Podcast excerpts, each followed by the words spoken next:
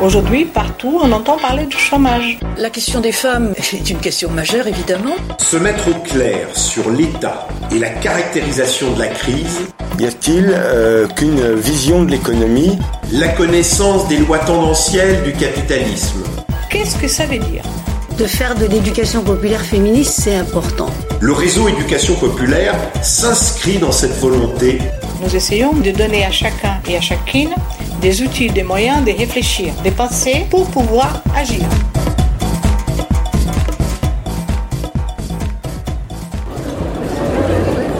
Michel Zerbato, bonjour. Bernard Tepper, bonjour. voilà, est-ce que tu peux nous expliquer quel est l'intérêt de la, de la formation sur la monnaie et sur les lois tendancielles du capitalisme? Eh bien, je lui répondrai que les militants qui doivent militer intelligemment ont besoin de savoir ce qu'est la monnaie.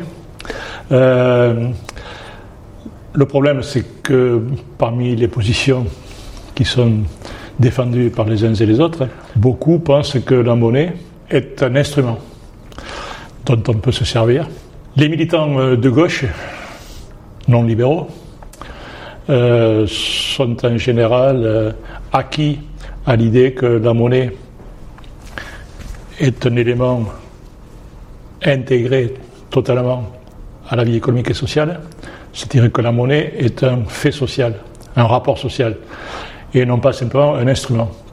Alors la, la difficulté, c'est que pour les économistes libéraux, la monnaie est conçue comme un instrument extérieur au système. Il suffit de gérer la quantité de monnaie pour avoir l'équilibre du système.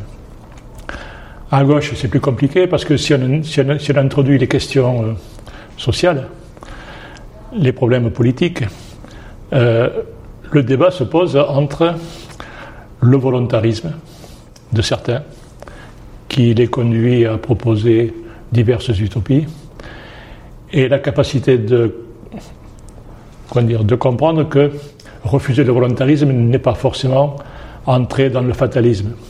C'est-à-dire, et là moi je m'appuie sur Marx pour euh, dire cela, c'est que ce sont les hommes qui font leur histoire, donc volontarisme, mais ils ne savent pas comment. Donc euh, fatalisme, tant qu'ils ne comprennent pas euh, comment ils font l'histoire. Donc le jour ou par l'éducation, on leur a expliqué qu'ils ont compris, qu'ils s'approprient par un processus euh, d'aller-retour. Ce n'est pas l'intellectuel qui va leur dire ce qu'il faut penser, mais il faut qu'ils s'approprient la bonne vision du monde. Le jour où c'est compris, on échappe et au volontarisme et au fatalisme.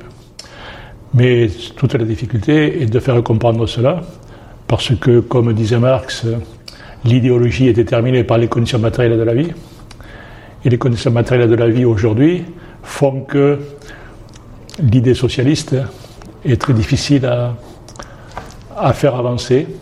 La pensée d'une autonomisation possible de l'humanité par rapport aux forces sociales qui euh, dans un carcan, euh, ben c'est tout un travail. Et surtout, je terminerai là-dessus, la possibilité couvre une bonne formation, c'est qu'après le collapse, comme a dit un camarade tout à l'heure, c'est-à-dire une crise importante de style de guerre dans le passé ou quelque chose comme une stagnation durable aujourd'hui, permettra dire, d'organiser la reconstruction d'un système plus, plus efficace. Est-ce que par exemple, euh, tu, tu, tu admets tu admets l'analogie suivante, c'est-à-dire si on veut envoyer une fusée sur Mars ou, sur, ou dans la Lune, il faut d'abord bien connaître les lois de la gravitation universelle.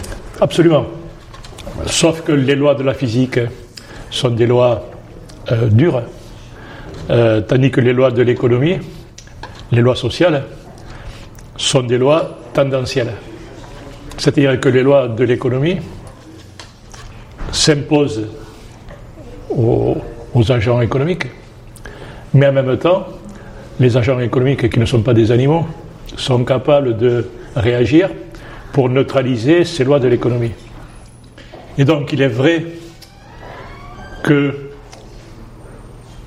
il y a une analogie entre le savant qui veut envoyer une fusée sur la Lune et le révolutionnaire qui veut changer le système.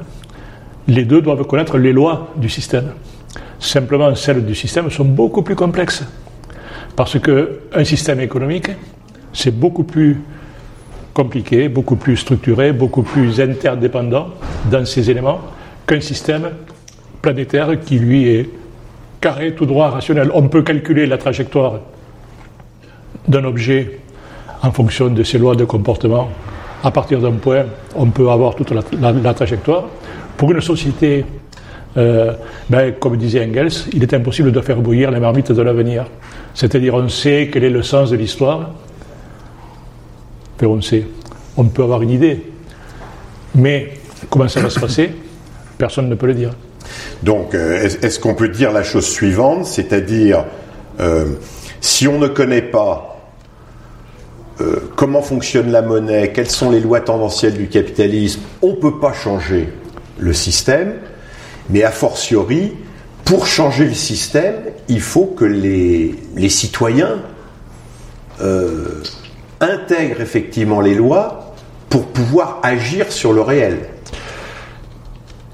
Oui, alors là, tu me poses une question très, très complexe. La connaissance des lois du système permet d'éviter et le fatalisme, on ne peut rien faire, et le volontarisme, on peut, on peut tout faire. Donc, il est certain que la bonne connaissance des lois du système est nécessaire. Mais ça ne suffit pas. Parce que, en plus, il y a le fait que la société est une société de classes, avec une classe dominante et des classes dominées. Mais les classes dominées le sont non pas par sadomasochisme, mais parce qu'elles ont adopté l'idéologie qui permet à la classe dominante de continuer à dominer. Et pour euh, sortir du fatalisme et du volontarisme, il faut que les classes dominées euh, abandonnent l'idéologie dominante. Mais alors pour ça, il faut que le système économique et social et politique le permette. C'est-à-dire que il faut que l'idéologie de la classe dominante soit disqualifiée. Donc ça ne peut se faire, comme je disais tout à l'heure, qu'à l'occasion d'un collapse général du, système. C'est toute la difficulté de faire accepter aux gens, formez-vous, militez, mais tant que le système n'aura pas pété, comme disait euh, l'autre syndicaliste, euh, euh, rien ne sera possible. Je crois que c'est toute la difficulté. Moi-même, je suis, comment dire, un petit peu mouvant là-dessus, parce que toute ma carrière, j'ai milité syndicalement. Politiquement, je n'y ai jamais trop cru, mais syndicalement, parce que je pense qu'il faut se battre quand même. Ce n'est pas parce qu'on est condamné à, ne pas pouvoir changer les choses tout de suite qu'il faut abandonner. Mais Lénine disait la révolution est une école de patience. Il ne faut pas l'oublier, ça.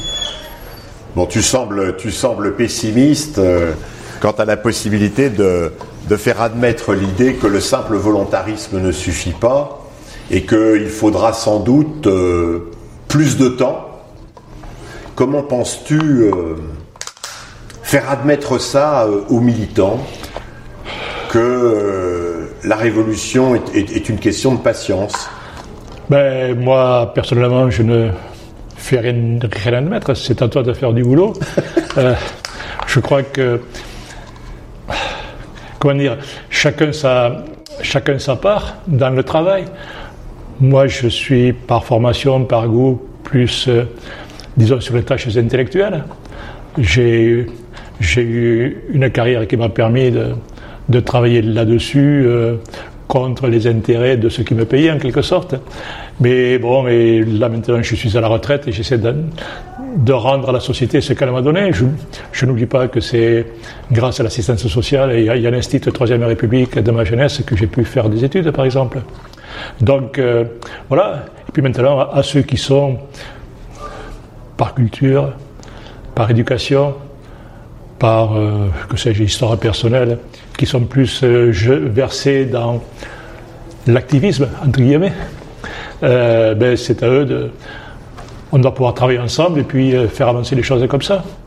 Je crois qu'il y a la, la, la, la- oui, une complémentarité entre, entre, dans l'action militante globale entre ceux qui, qui ont une action plus intellectuelle. Moi, je ne sais pas euh, comment euh, faire avancer ces idées, mais peut-être que c'est ton gens comme toi. ça- Toi, tu estimes que euh, le système est suffisamment avancé, euh, le, le mouvement réformateur néolibéral a tellement de manettes dans les mains Oui, que pour l'instant.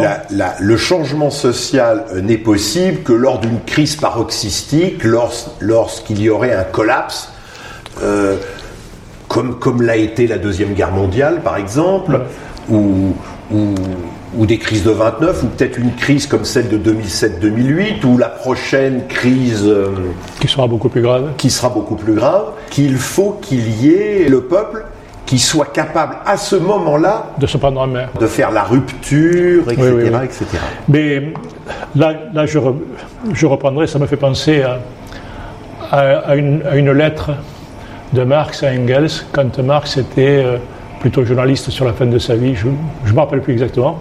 Et en tout cas, Marx écrivait à Engels, qui lui demandait pourquoi il n'y avait pas de, de développement du socialisme en Angleterre.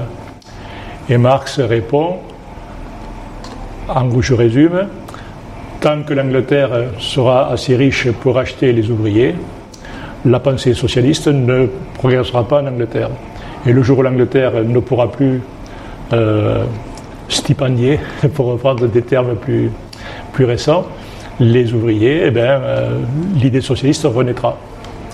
Je crois qu'on ne peut pas dire autre chose que, que ça.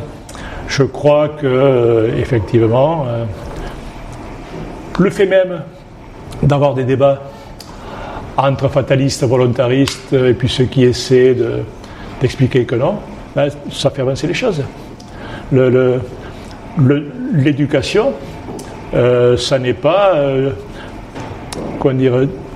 faire apprendre le catéchisme. L'éducation, c'est faire réfléchir. Bon, et le fait même, on, on l'a vu dans la science de ce matin, que tout le monde n'est pas d'accord avec moi, mais c'est normal.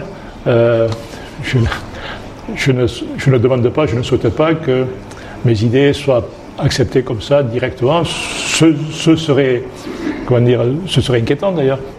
Donc, euh, puis nous, deux, on a eu aussi des débats et tu as évolué, j'ai évolué. euh. bon, je crois que c'est de la discussion que naît la lumière, pour dire une banalité encore une fois.